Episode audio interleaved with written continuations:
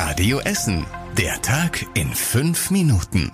Am 2. August mit Antonia Weiß. Hallo und schön, dass ihr dabei seid. Am Hauptbahnhof bei uns in Essen hat es heute Morgen einen großen Rettungseinsatz gegeben. Gegen halb sieben wurden die Einsatzkräfte zu einem der Bahnsteige alarmiert. Dort ist eine Person von einem einfahrenden Zug erfasst und schwer verletzt worden. Im Anschluss war der Hauptbahnhof für mehr als eine Stunde komplett gesperrt. Gegen acht Uhr war der Einsatz laut der Feuerwehr Essen dann beendet. Pendlerinnen und Pendler mussten trotzdem einige Ausfälle und Verspätungen bei der Deutschen Bahn einrechnen. Kauffrau für Büromanagement und Anlagentechniker für Sanitär, Heizung und Klimatechnik. Das sind die beliebtesten Ausbildungsberufe in Essen in diesem Jahr. Hier wurden die meisten Ausbildungsverträge abgeschlossen, das sagt die IHK und die Kreishandwerkerschaft und zieht damit eine Bilanz zum Start ins neue Ausbildungsjahr. Die Unternehmen müssen inzwischen ganz schön viel Werbung für sich machen, um genügend Azubis zu bekommen. Dabei spielt aber das Geld nicht die Hauptrolle, erklärt Sebastian Voss, Leiter der Geschäftsstelle der DBK im Radio Essen Interview. Immer wieder die Frage nach, wie ist die Stimmung in Ihrem Unternehmen? Was tun Sie auch für den Zusammenhalt? Wie ist das Arbeitsklima? Ich glaube, dass es heutzutage viel mehr um den zwischenmenschlichen Bereich geht und ob Ihre berufliche Tätigkeit auch Sinn ergibt. Ja, und bei der Werbung um Jugendliche ist die Versicherung sogar extra ins Berufskolleg gegangen und hat dort auch zwei ihrer drei Azubis gewonnen. Bis jetzt sind noch über 1000 Ausbildungsplätze nicht besetzt, es suchen aber auch noch 940 Bewerber nach einem Platz. Die Stadt hat noch keine Lösung für die Reinigung der drei bunten Regenbogenflächen in der Innenstadt. Die Streifen auf dem Boden der Fußgängerzone sind schmutzig und sie bleiben es wohl auch in Zukunft. E-Scooter und Fahrräder haben da unzählige Bremsspuren hinterlassen, die nicht mehr weggehen. Die Stadt hat versucht, die bunten Streifen zu putzen und ist gescheitert.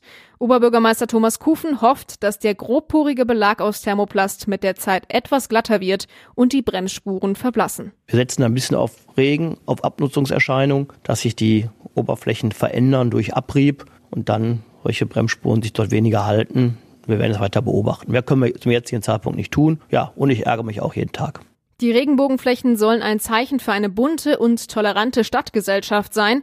Eine Regenbogenfläche ist auf der Kettwiger Straße, das ist die größte. Die anderen zwei sind auf der Limbecker Straße und am Kornmarkt. Die drei Flächen haben zusammen 10.000 Euro gekostet. Der Vorschlag kam damals aus der CDU und von den Grünen.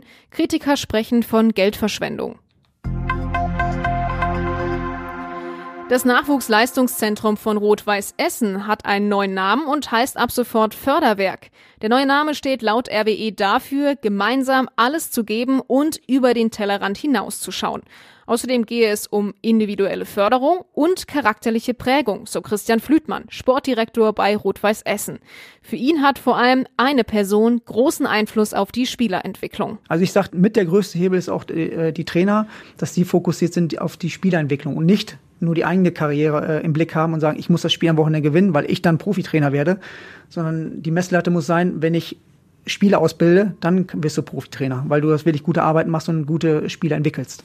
In unserer aktuellen Folge Essen im Ohr spricht der Sportdirektor von RWE auch über Musik und Schauspiel als besondere Methode für Trainer, seine Freistellung als Trainer bei Eintracht Braunschweig und wie viel Mut man braucht, wenn man neue Spieler verpflichtet.